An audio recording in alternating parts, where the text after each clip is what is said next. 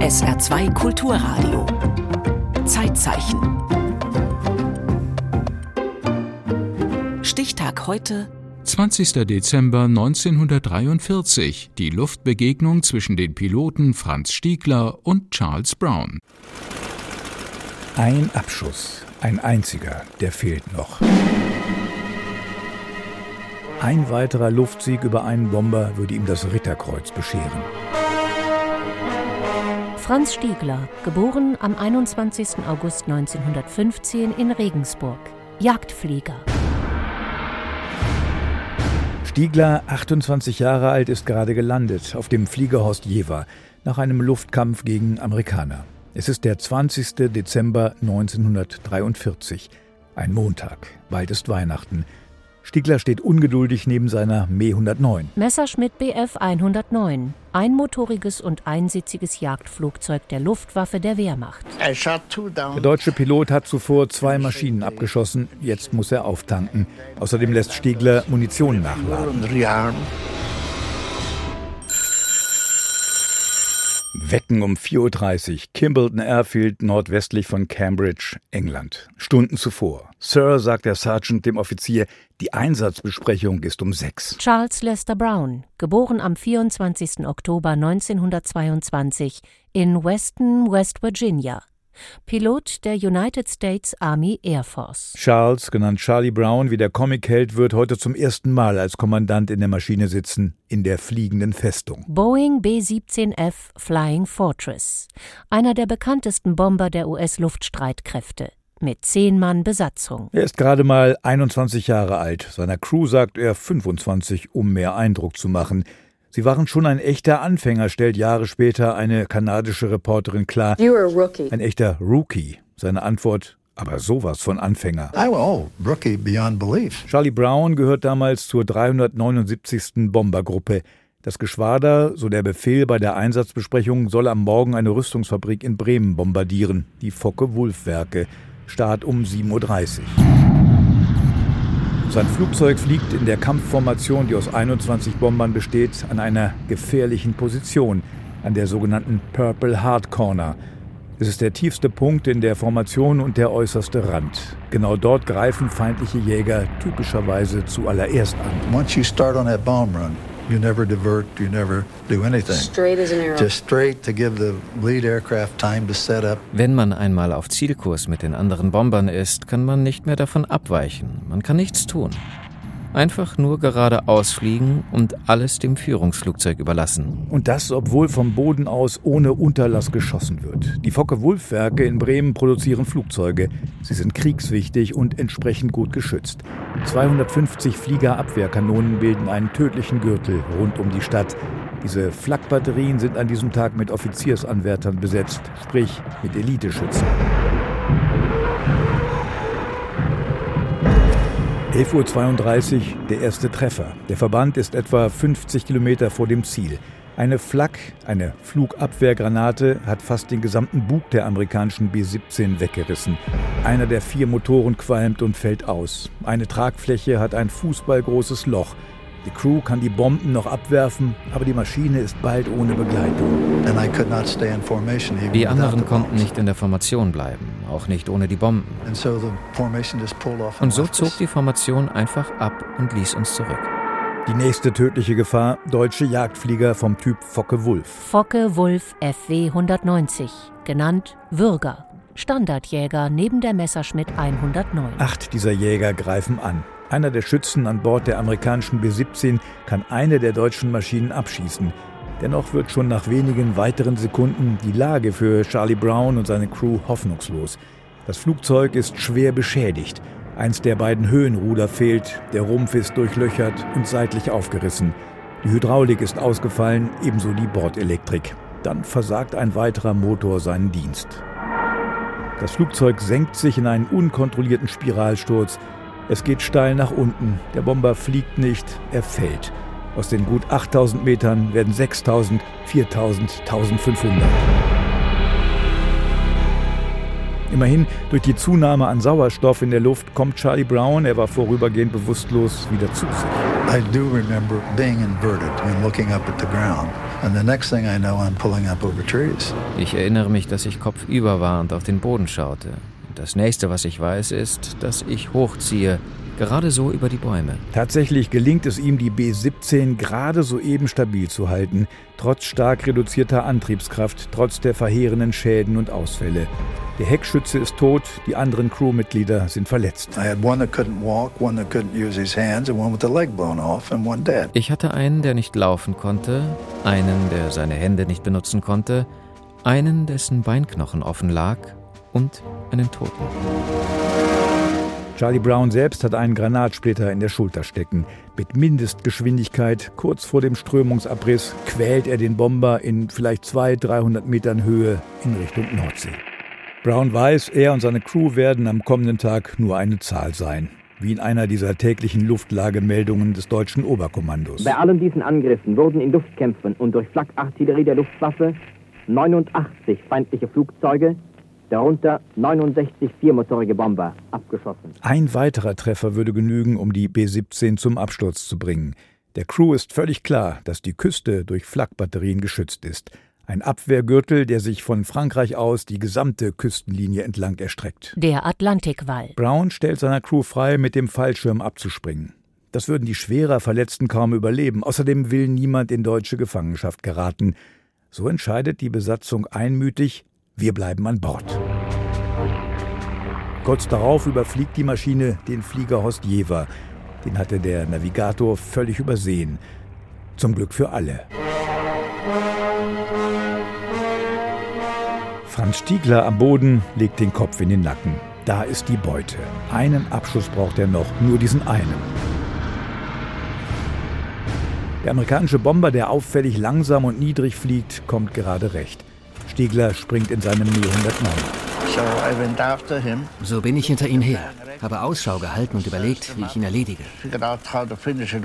Stiegler hat Respekt vor dem Heckgeschütz der B-17. Die Maschine heißt nicht von ungefähr fliegende Festung. Er versucht, oberhalb des Bombers anzufliegen, um nicht in die Schusslinie zu geraten. Er nähert sich. Und dann, so wird er später erzählen, klappt ihm der Unterkiefer herunter. Was er sieht, ist ein Bild der völligen Zerstörung. Hatten Sie jemals zuvor einen so schwer beschädigten Bomber gesehen, wird er Jahrzehnte später im kanadischen Fernsehen gefragt. Stieglers Antwort nicht fliegend. Had you ever seen a bomber so badly damaged? Not flying. Not flying. Not flying. Franz Stiegler hat den Finger am Abzug, als ihm klar wird, dieser Gegner ist völlig wehrlos. Der Heckschütze liegt zusammengesunken in seiner Glaskanzel. Ich sah ihn darin liegen. Er konnte nicht schießen. Durch die riesigen Löcher im Rumpf der B-17 sieht Stiegler, dass sich auch die anderen Crewmitglieder verletzt zusammenkauern und dass der Pilot nur mit großer Mühe den Bomber in der Luft hält. Ihm versucht er zu signalisieren, dass er landen soll, aber der Amerikaner fliegt weiter. Und Charlie Brown Ihm gehen die Möglichkeiten aus. Wie lange wird er die Kiste noch in der Luft halten können? Die Küste mit den Flakgeschützen ist bereits am Horizont erkennbar. Und als er über die Schulter nach rechts schaut, wird ihm schlagartig klar, die Lage ist noch viel schlimmer. Brown entdeckt jetzt erst die Me 109 dicht über der Tragfläche. Ich sitze also allein im Cockpit und schaue hinaus. Und da sitzt der schlimmste Albtraum der Welt auf meinem rechten Flügel.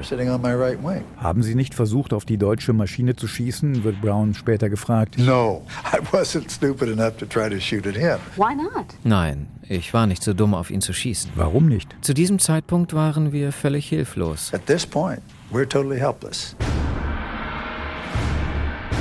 Franz Stiegler in der deutschen Me 109 erkennt die Hilflosigkeit und trifft eine für ihn lebensgefährliche Entscheidung.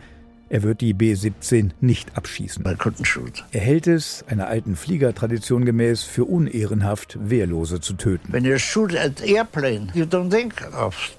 man auf ein Flugzeug schießt, denkt man nicht an die Menschen darin. Du siehst ein Flugzeug, nichts anderes als das Flugzeug, das deine Städte bombardiert oder was auch immer. Aber in diesem Fall als ich dies sah, konnte ich es einfach nicht tun. Zunächst versucht Stiegler dem amerikanischen Piloten mit Handzeichen klarzumachen, dass er ihn ins neutrale Schweden eskortieren würde. Aber er beobachtet, dass der Amerikaner stur den Nordkurs einhält. Offenbar will er später über der Nordsee nach Westen Richtung England abdrehen.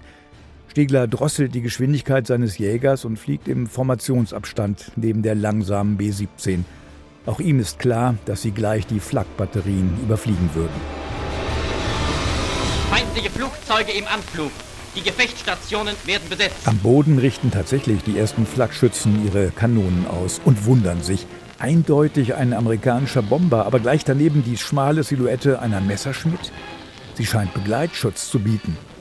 Es kommt vor zu dieser Zeit, dass die Luftwaffe erbeutete feindliche Maschinen einsetzt, etwa zu Übungszwecken.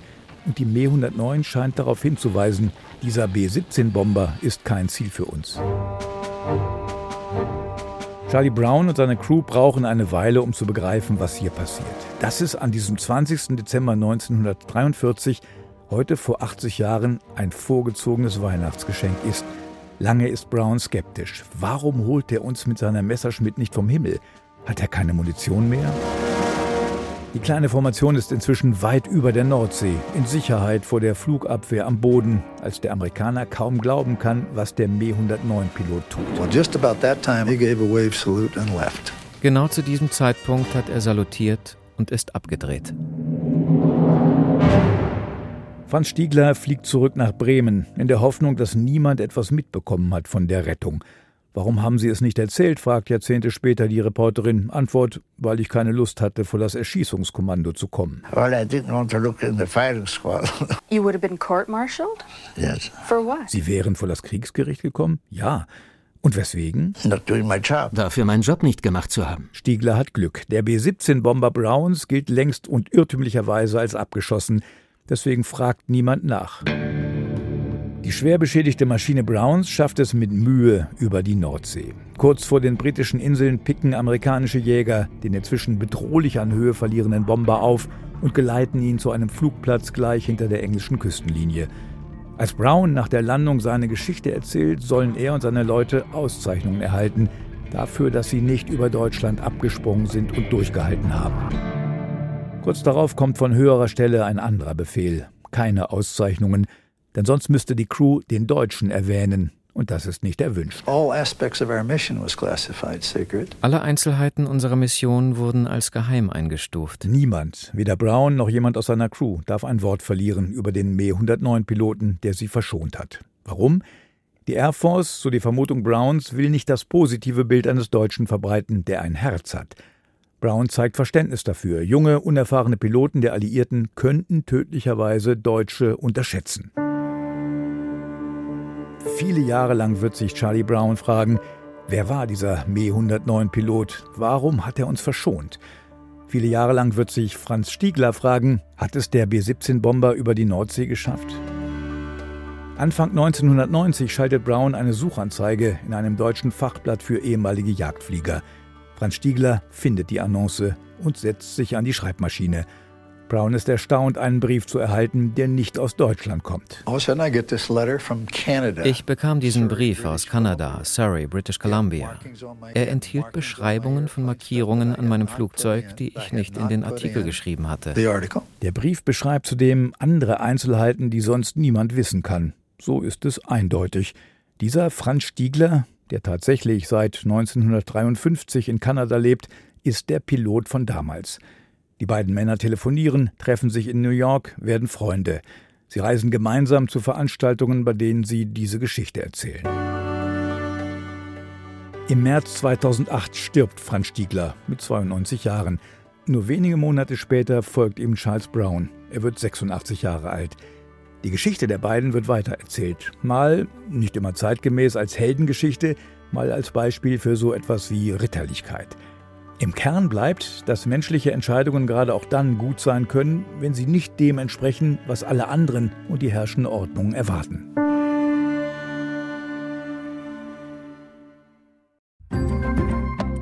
Im Zeitzeichen erinnerte Wolfgang Mayer an die Begegnung der Piloten Franz Stiegler und Charles Brown, die während des Zweiten Weltkriegs am Himmel über Deutschland stattfand. Zeitzeichen morgen über die Uraufführung von Spiel mir das Lied vom Tod in Italien.